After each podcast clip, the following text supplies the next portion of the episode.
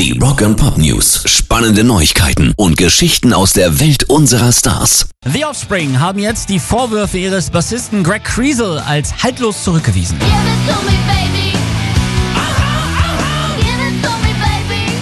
letzter Woche war ja bekannt geworden, dass Kriesel seine Band verklagt hat, weil er glaubt, dass die anderen Mitglieder versuchen, ihn um Anteil an den Einnahmen zu bringen. Nun wurde ein gerichtliches Schreiben von Gitarrist Noodles und Frontmann Dexter Holland bekannt, in dem es heißt, dass Kriesels Behauptungen nicht der Wahrheit entsprechen.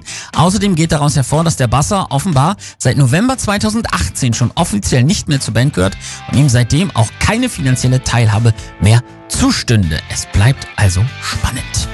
Rock and Pop News. Rob Halford macht ein- sein zweites Weihnachtsalbum und der Judas Priest Frontmann klingt dabei genauso weihnachtlich wie die deutsche Abwehr aktuell sattelfest ist.